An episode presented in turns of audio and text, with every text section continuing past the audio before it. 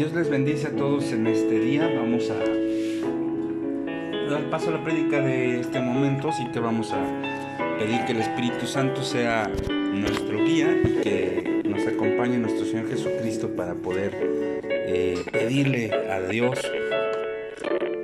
que sea con nosotros en este momento, así que vamos a dar gracias. Bendito Padre Celestial, en este momento, Señor, venimos ante ti para, pues, pedirte, Padre, que tu Espíritu sea con nosotros y que también entendamos que debemos nosotros tener cierta, pues, discreción con nuestra lengua, con las cosas que a veces, pues, se salen, ¿no? De las palabras que se escapan de nuestros pensamientos o a veces de alguna manera estos malos entendidos que pueden afectar o a otros hermanos o a otras personas o simple y sencillamente no nos damos cuenta de lo que está ocurriendo.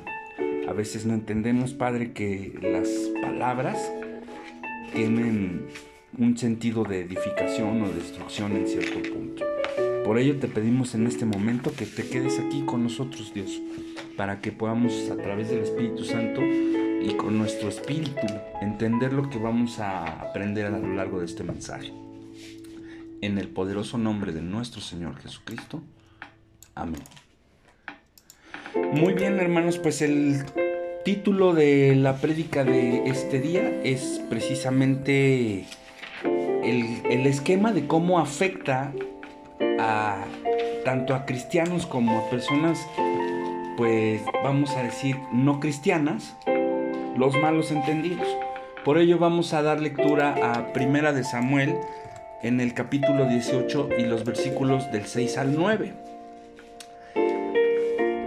Y se titula de la siguiente manera, Saúl tiene celos de David. Aconteció que cuando volvían ellos, cuando David volvió de matar al filisteo, o sea, Goliat, salieron las mujeres de todas las ciudades de Israel cantando y danzando para recibir al rey Saúl, con panderos, con cánticos de alegría y con instrumentos de música. Y cantaban las mujeres que danzaban y decían, Saúl hirió a mil y David a sus diez mil.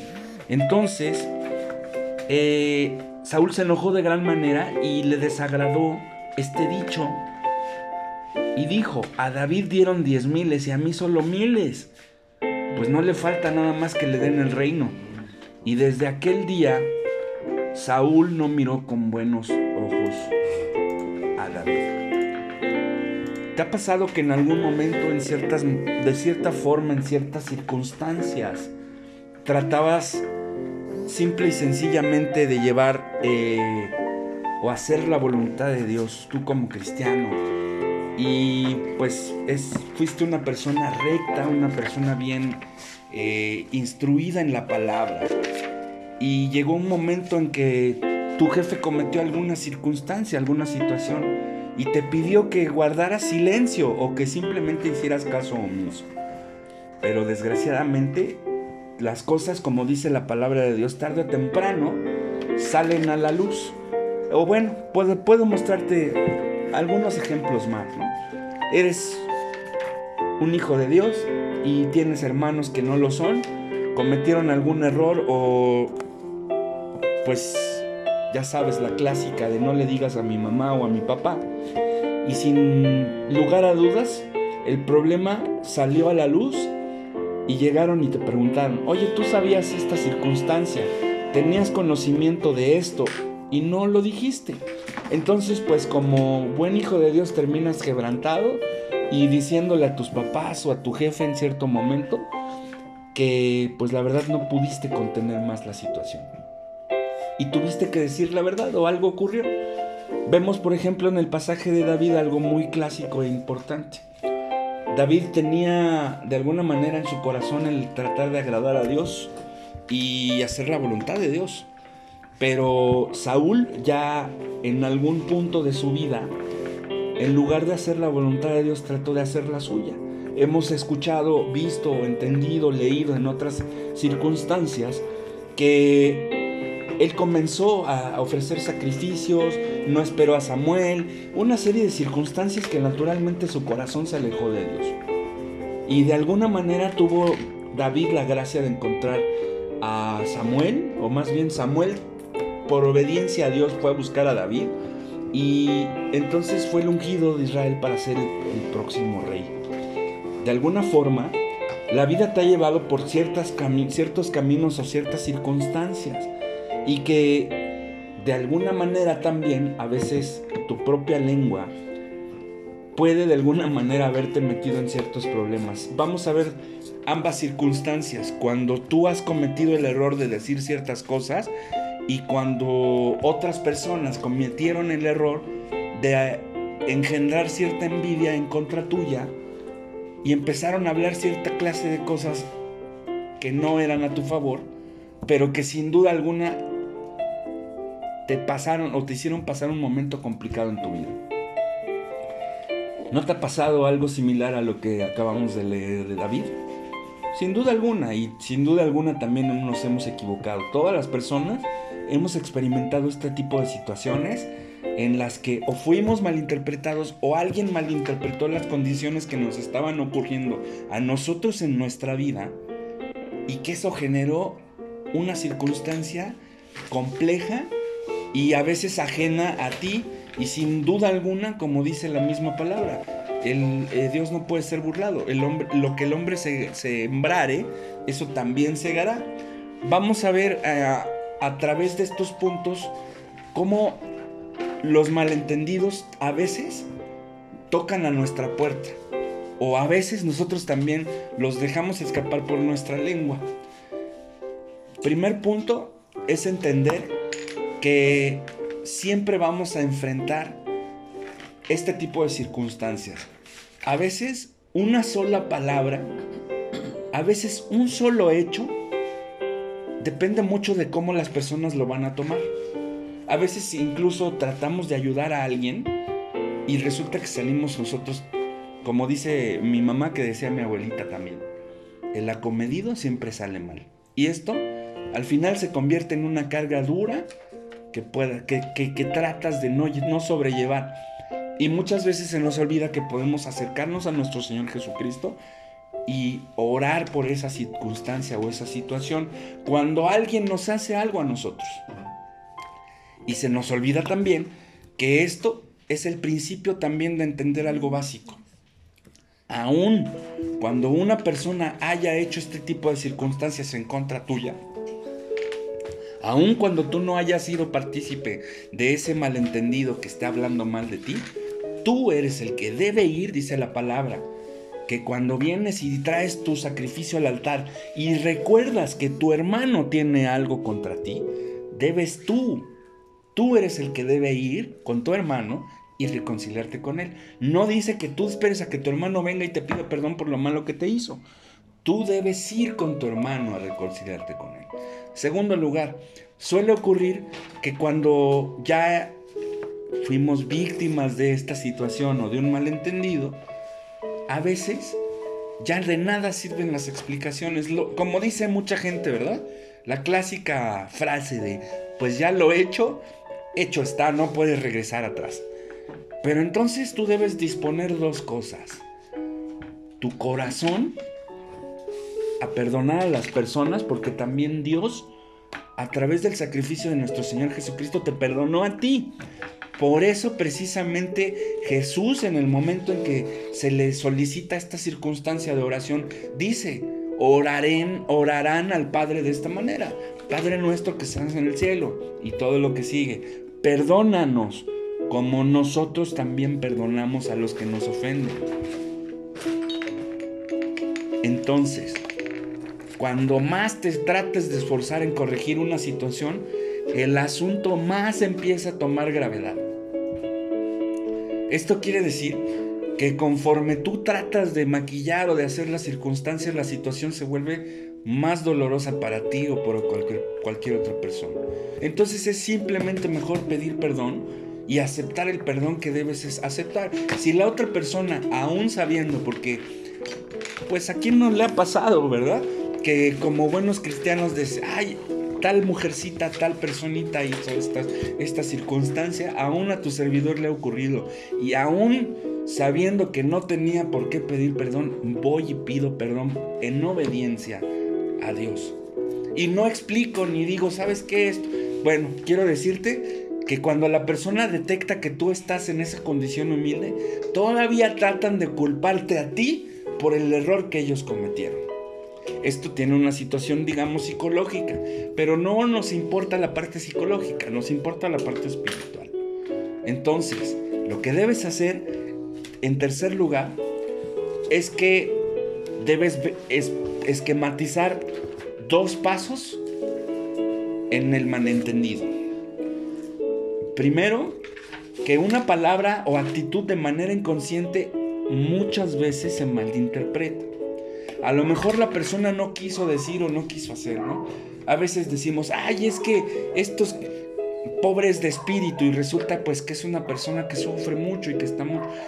A mí me pasa, muchas veces estoy predicando y hablo ciertas cosas que el Espíritu Santo está poniendo a mi vida o que simplemente yo preparé para exponerles en el tema y cuando me doy cuenta sé perfectamente que te llega a ti o te llega a ti o le llega a la otra persona que está a tu lado.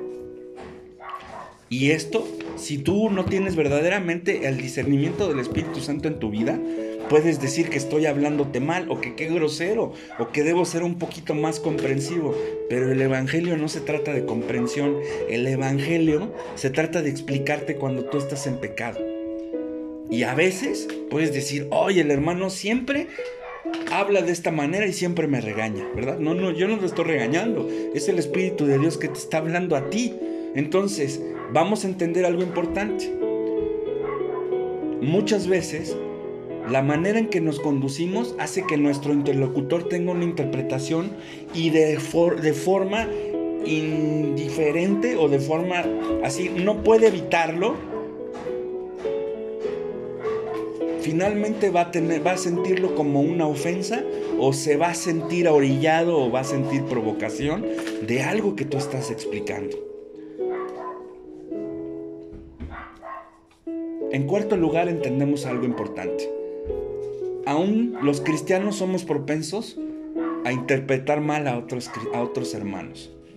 A veces he, escuchado a hermanos o hermanas que vienen y me buscan, fíjese que me sucede esto, porque tal hermano o tal hermana me dijo, me trató de explicar tal cosa, pero yo lo tomé de esta manera. Entonces es cuando tú como hermano, como cristiano, debes decir, a ver, vamos a tratar de entender la situación. ¿Qué ocurrió? Ah, mire, esto y esto. Ah, no se preocupe. Vamos a orar primero, vamos a perdonar a través de la oración a nuestro hermano y vamos a tratar de platicar con él para entonces Dios nos dice a través de su palabra que nosotros como cristianos debemos ser mediadores, es decir, tratar de que el problema no se haga más grande y obviamente exhortar a nuestros hermanos a que se perdonen unos con otros. Los grandes siervos de Dios hemos siempre experimentado las malas interpretaciones. Siempre nos ocurre. Hemos sido, de alguna manera, como buenos humanos que somos, hemos dejado que nuestra lengua avance y diga palabras a veces que no tenían que decirse. Pero ya salieron, lo hecho, hecho está. Ahora tenemos que pedir perdón y tratar de refrenar nuestra lengua. Es a través de situaciones como los malos entendidos, que aprendemos de esos errores y crecemos cuando el mismo espíritu nos redarguye o cuando viene alguien y nos agarra bibliazos mostrándonos que estamos equivocados de lo que estábamos diciendo o haciendo. Y aunque no nos guste, tarde o temprano terminamos redarguidos por el Espíritu Santo que nos dice, sí, tú eres el que está mal. Vamos a ver en segundo punto que es importante. David el rey David en ese momento no era rey, pero el David, el David que conocemos que mató a este eh, gigante Goliat, fue un creyente que también sufrió de un malentendido. Vamos a, vamos a analizar lo que le ocurrió. Primero, David acababa de matar a Goliat, como lo vemos en Primera de Samuel capítulo 17. Y enfrentó un malentendido con el rey Saúl. ¿Por qué? Porque vemos que el rey, el rey Saúl en ese momento era muy inseguro.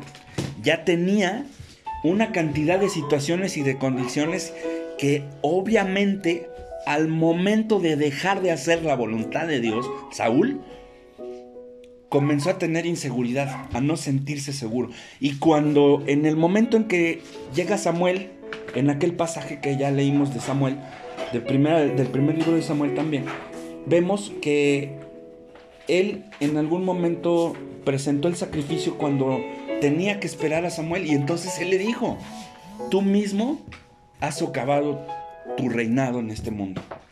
Entonces él comenzó a tratar de buscar otras formas alternas de poder continuar en eso, pero sin duda alguna ya había visto que pues Dios estaba favoreciendo a David y eso lo volvía más inseguro cada vez. Ante el temor de perder el protagonismo, él comenzó a sentir lo mismo que sintió Satanás ante la humanidad y ante el entendimiento de que tarde o temprano iba a venir un redentor a salvar al mundo. Sintió celos, se envaneció y después de envanecerse la caída de esto comenzó a darle como resultado en su corazón celos hacia David. Esto, sin duda alguna, no solamente le generó más temor, sino que también esos celos, al volverlos a sentir, generaron un resentimiento en su propio corazón del rey Saúl. Segundo lugar, a veces un incidente en apariencia que puede ser intrascendente, algo que a lo mejor dijiste sin, ay, muchas veces he conocido personas cristianas, verdaderamente de muchos años, que la diferencia entre ser honestos y hablar las cosas de verdad, las confunden y son hirientes con la gente. Mira, conozco una familia muy grande que todos, es han, abierto iglesias, ¿verdad? Y, y, tienen como entre 13 y 14 hermanos y todos se dicen cristianos. Y todos predican y todos son parte de la iglesia. Abren una iglesia aquí, todos se mueven unos que otros hermanos, abren otra iglesia allá. Y no son capaces de perdonar a su hermano o a su hermana que cometió algún pecado en el pasado. Y no obstante, lo, juzgan o la juzgan y ni siquiera se han vuelto, se han volteado a ver su vida propia o la vida de sus hijos y están peor que su propio hermano al que no han podido perdonar. Nos damos cuenta que una sola situación, una circunstancia, puede cambiarte la vida, incluso a ti, así como le cambió la vida a David, en, primer, en el primer libro de Samuel, en el capítulo 18. Vemos entonces que cuando el pueblo recibe inicialmente las cosas era para Saúl, como lo vemos en el versículo 6, pero posteriormente ocurrieron una serie de circunstancias. La alegría de David después se tornó en amargura como lo podemos ver en el versículo 7. Y es lo que yo te explicaba con la vida de esta familia, ¿verdad? Muy grande. Y aparentemente, wow, muy cristiana, ¿verdad? Porque abren, iglesias. Porque tienen muchísimas cosas, muchísimo dinero si hasta tú quieres verlo así. Aparentemente Dios los prospera. Pero sabes que tú les ves la cara y verdaderamente son unos amargados. Se ven enojados con la propia vida y entonces te das cuenta que no importa que hayan sido reyes, no importa que hayan abierto iglesias, no importa que sean pastores o pastoras, no importa que sean parte de la alabanza, siguen teniendo la cara de molestia, de enojados, están tan, están tan amargados que ya no pueden ni con sus propias arrugas de todo el enojo que han cargado consigo mismos. No son ni felices y ahí es cuando tú te das verdaderamente cuenta que los frutos del Espíritu Santo están por la calle de la amargura, porque ni siquiera los pueden reflejar. Entonces nos damos cuenta que el cántico de David despertó los celos de, o sea, no el cántico que hizo David, sino en este momento que el pueblo cantaba de David, ahí fue cuando, ¡pum!, estalló el momento de los celos del rey Saúl. Lo ves en el versículo 8 en su contexto A. Y es que sucede muchas veces, ¿no? Vemos gente que sin duda alguna tiene muchísima, muchísimo favor de Dios o algo sucede, ¿verdad? Que Dios los bendice. Porque ellos están haciendo la voluntad de Dios, pero como los demás no la están haciendo y tratan de hacer la voluntad de su Dios dinero, entonces no se sienten prosperados porque no sienten amor, sienten amargura de estar cuidando su dinero y sus, y sus pertenencias físicas cuando se les ha olvidado que las verdaderas pertenencias o los galardones no son materiales, sino deben ser espirituales. Entonces, regresando a la historia, vemos que el desagrado del rey Saúl lo proyectó hacia, hacia David pensando que lo único que le faltaba es que ya le dieran el reino, ¿verdad? En el versículo 8b. Y sin duda alguna eso fue lo que ocurrió. De ahí en adelante, el rey Saúl experimentó entonces un cambio totalmente hacia David, como lo vemos en el versículo 9. El rey Saúl se dejó llevar por estas condiciones en su corazón que ya habían brotado. Hemos hablado de las raíces de amargura. No se sometió nuevamente a Dios y pidió perdón. Él trató de buscar la manera de hacer lo posible porque David no llegara donde tenía que llegar. Y sin proponérselo, puede de alguna manera ocurrir que también podamos vernos inmersos en un malentendido parecido. Porque si tú lo ves hasta este punto, David, él nunca trató ni buscó la manera de gloria, ni reino, ni nada de lo que Dios tenía preparado para él. Y Saúl en ese momento no podía, ni siquiera, ya olvídate de los celos, no podía con la idea de que iba a perder el reino. Tercer punto, en medio del malentendido experimentamos ataques y desánimo. Vamos a leer el Salmo 140. Fíjate, el mismo rey David que te estoy hablando que en ese momento, después también tuvo una serie de circunstancias en su vida y también se sintió fuera de, de la protección de Dios. Y aquí en este salmo él suplica protección contra los que los persiguen. Líbrame, oh Jehová, del hombre malo, guárdame de hombres violentos, los cuales maquinan males en el corazón, cada día urden contiendas. Aguzaron su lengua como la serpiente, veneno de áspid hay debajo de sus labios. Guárdame, oh Jehová, de manos del impío, líbrame de hombres injuriosos que han pensado trastornar mis pasos. Me han escondido lazos y cuerdas los soberbios han tendido red junto a la senda y me han puesto lazos. He dicho a Jehová, Dios mío, eres tú. Escucha, oh Jehová, la voz de mis ruegos.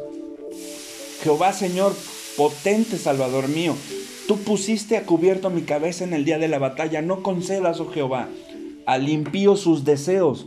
No saques adelante su pensamiento para que no se ensoberbezca. En cuanto a los que por todas partes me rodean, la maldad de sus propios labios cubrirá su cabeza. Caerán sobre ellos brasas. Serán echados en el fuego, en abismos profundos, de donde no salgan. El hombre deslenguado no será firme en la tierra. El mal cazará al hombre injusto para derribarle. Yo sé que Jehová tomará a su cargo la causa del afligido y el derecho de los necesitados. Ciertamente, los justos alabarán tu nombre y los rectos morarán en tu presencia. Así es como el rey David escribió el Salmo 140 cuando enfrentaba precisamente las consecuencias de ese malentendido o de eso que él ni siquiera había provocado. Él solamente estaba obedeciendo. Primer lugar, como consecuencia de los ataques, David enfrentó lo siguiente. Como lo vemos en el versículo 2 del Salmo 140, él tuvo que librar acechanzas del mismo rey Saúl. Te recomiendo que estudies más a fondo la historia del rey Saúl y de la historia del rey David para que entiendas precisamente ambos que de alguna manera Dios llamó para ser líderes en el pueblo de Israel en ese momento, pero cada uno también tuvo cierto tipo de circunstancias. te voy a explicar en resumidas cuentas la diferencia de David y de Saúl. Saúl nunca tuvo arrepentimiento de corazón. Nunca se arrepintió por haber hecho lo que hizo mal. David se arrepintió de corazón y tuvo el quebrantamiento de espíritu que todo hijo de Dios verdadero debe tener. Y entonces se arrepintió de todo lo que hizo mal y cambió muchísimas cosas en su historia. Te recomiendo que estudies a fondo la, vida del rey David y del rey Saúl. En el momento en que estaba esto David al escribir el Salmo 140, también de alguna manera tuvo, tuvo muchísimas contiendas, como lo vemos en el versículo 2 fue causa de críticas y de calumnias. Lo vemos en el versículo 3. Esto quiere decir que también estuvo librando muchísimas circunstancias o trampas que en ese momento su adversario, el rey David, y que muchas circunstancias después, el mismo enemigo, o sea, Satanás, tuvo para presentar en su vida y que él de alguna manera cayera en estas circunstancias. En segundo lugar, vemos que David se refugió en el poder de Dios. Aquí está verdaderamente el entendimiento y el discernimiento de, de lo que podemos diferenciar como hijos de Dios, qué es lo que debemos hacer. Primero, debes pedir que Dios te libere de los malvados o de la gente que te está tratando de hacer que te salgas de tu trabajo, de la gente que está eh, calumniándote, diciéndote que eres un ladrón y cuando tú ni siquiera eres todo lo que te han dicho estas personas tienen maldad en su corazón, como lo vimos en el versículo 1 del Salmo 140. Y David, así como tú, también debes pedir que Dios te libere de esas acechanzas. Lo vemos en el versículo 4. También te recomiendo que estudies esta parte del, del, pasaje de Efesios 6, del 10 al 18, para que entiendas cuál es la armadura para poder librar este tipo de batallas. Entonces, vamos a entender que la manera en que David libró este tipo de batallas en ese momento fue elevando una oración de forma perseverante delante de Dios. Léelo en el versículo 6 y en el versículo del 8 al 11. Él depositó su confianza plena en su Dios Todopoderoso. Lo ves en el versículo 12 y el versículo 13. Muchas veces existe una vulnerabilidad de quien resulta malinterpretado. Es decir, que muchas veces nos toma desprevenidos. A veces, como te decía, puedes haber tratado de explicar o de decir una situación y resulta que lo hiciste mal o te lo tomaron a mal. Entonces, si verdaderamente tu corazón no estaba dispuesto a hablar esta circunstancia, pues fue un error y debes pedir perdón naturalmente. No quise decir esto. Y cuando tú eres el que ha sido atacado por este malentendido, de la misma manera, así como tú te equivocas y tú has cometido errores, tú debes perdonar a la persona y decir, me ha pasado algo similar, no te preocupes. Como Dios me perdonó, yo debo perdonarte y tratar de restaurar la situación. La exageración de quien malinterpreta a veces es como dimensiona el asunto y todo lo interpreta a través de un cristal negativo, ¿no? Ves que dice que todo depende del cristal con que se mire. Entonces muchas veces, ah, es que tú me lastimaste de esta y de otra manera, cuando tú eres el que fue víctima de eso, como te lo explicaba hace un momento. Pero es lo único que muestra a la persona, que es una persona vulnerable, es una persona humana, que se va a equivocar naturalmente. Y esta verdaderamente es la importancia de mantener una comunicación adecuada con el mundo y el mundo contigo. Pero lo verdaderamente trascendental es que tú estés bajo la voluntad de Dios para evitar que las personas, porque existen personas muy malintencionadas incluso en la misma iglesia de Cristo, que tratando de hacer su voluntad y no someterse a Dios tratan de manipular a los demás y decirte, ah, es que fulanito me dijo esto, pero enganita hace y dice aquello para que tú trabajes a la voluntad de la persona, pero es cuando nosotros entendemos que esta persona tiene ciertos problemas, no solamente en su vida cristiana, sino en su vida personal. Y digo su vida personal, me refiero a su familia, su trabajo o una serie de circunstancias. Y la única manera de mantener ese vínculo con los demás es manipulándolos y haciéndolos sentir que están haciendo mal cuando verdaderamente no lo están haciendo. Entonces vamos a entender algo importante. Los ataques son de manera progresiva. En cierto momento, cuando trata alguien de dañarte, puede ser una palabra muy tranquila. Y cuando ve que tú no vas a ceder a ciertas circunstancias, entonces viene más fuerte y viene más con mayor acechanza a las cosas. Y esto solamente muestra a otras personas que son viscerales y que de alguna manera otras pueden lograr entender esa, mal, esa malinterpretación. Así que conforme pasa el tiempo, las cosas pueden empeorar si no las enfrentas. Y eso es lo más importante. En cuarto lugar, no podemos olvidar que Dios es quien pelea nuestras batallas.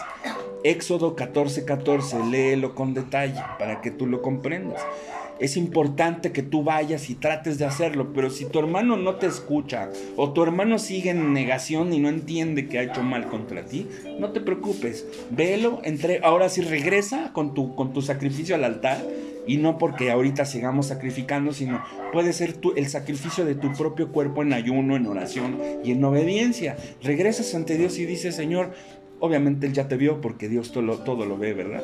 Ya cumplí, te pido perdón, perdono a mi hermano y te pido que, que seas tú a través de tu voluntad y a través de tu ejército de ángeles que muevan las condiciones que deban ser, porque yo ya no quiero más esta situación o esta condición. Entonces vas a sentirte liberado y tu vida va a poder avanzar, tanto física como espiritualmente. Quien se hace daño con la amargura es precisamente la gente que, malinterpreta a su prójimo y que se sienten dueños y jueces de las cosas. Acuérdate que dice la palabra, antes de que quieras quitarle a la paja el ojo de tu hermano, ve y quítate la tuya, la viga que tienes en el tuyo.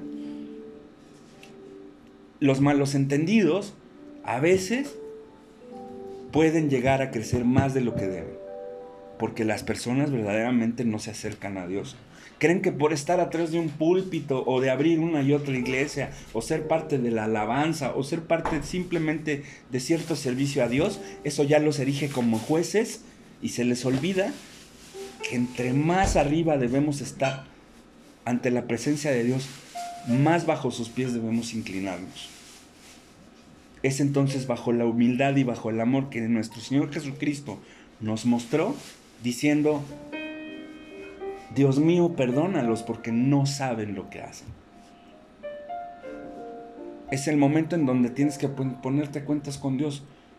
Es el momento en que aun cuando tu hermano o tu hermana han hecho algo contra ti, tú debes ir con tu hermano, tú debes ir con tu hermana y perdonarlos. Y obviamente con un corazón humilde, no vas y dices, hermano, te perdono por lo mal que me hiciste, ¿verdad? Es, hermano, aquí estoy, vamos a arreglar las cosas porque esto lo tengo que hacer en obediencia a Dios. Piénsalo y entrégaselo a Dios. Primero ponte a orar, ayuna unos dos, tres días y entonces ve con tu hermano, reconcíliate con él y regresas a continuar ayunando y hacer la voluntad de Dios. Como conclusión vamos a entender algo importante. Los malos entendidos siempre van a estar, sin duda, a nuestra puerta.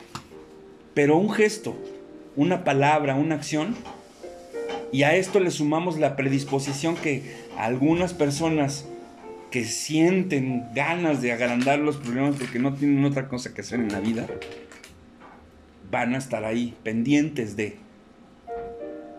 Pero el punto importante de esto es cómo manejar un malentendido. No permitiendo que te robe tu paz ni tampoco que hagas tú el mínimo esfuerzo por resolver la situación. Es decir, no trates de manipular a la gente. Pídele a Dios que sea Él a través de su Espíritu Santo y dale tiempo al tiempo. Y el tiempo es el amor de nuestro Señor Jesucristo puesto ahí en esa cruz, quien te perdonó a ti y tú mismo debes perdonar también a aquellos que te ofenden. Entonces, bajo tales circunstancias, el único que nos va a poder ayudar siempre es nuestro Señor Jesucristo. porque Él es el mediador entre Dios y los hombres. Recuerda, Él siempre va a pelear todas y cada una de tus batallas. Vamos a, dar gracias y a pedir que sea en este momento nuestro Dios que pelee nuestras batallas, que nos ayude a entender que a veces pues hay malos entendidos, a veces hay circunstancias entre hermanos, entre hermanas, entre conocidos incluso que de pronto tratan pues a veces de dañarnos, ¿no? A veces inconscientemente, a veces conscientemente. Muchas personas no pueden refrenar su lengua. Y muchas veces este tipo de, frases o de palabras terminan siendo contraproducentes a ti o a sus mismas vidas. Es por eso que necesitamos entender que este momento debemos pedir perdón y debes perdonar también, como dice el Padre nuestro, ¿verdad? Perdónanos como también nosotros perdonamos a quienes nos ofenden. Damos gracias. Bendito Padre Celestial, en este momento, Señor, me he dado cuenta que aun cuando yo no hago muchas veces cosas para que la gente lo malentienda, otras personas han hablado de mí y yo las perdono en este momento. Sé que mi hermano tal y mi hermano tal han dicho y han hecho este tipo de circunstancias, este tipo de cosas y que me han dejado en mal y que han herido mi corazón, pero en este momento yo los perdono delante de ti porque yo te pido que tú me perdones por no haber comprendido antes este mensaje, Dios.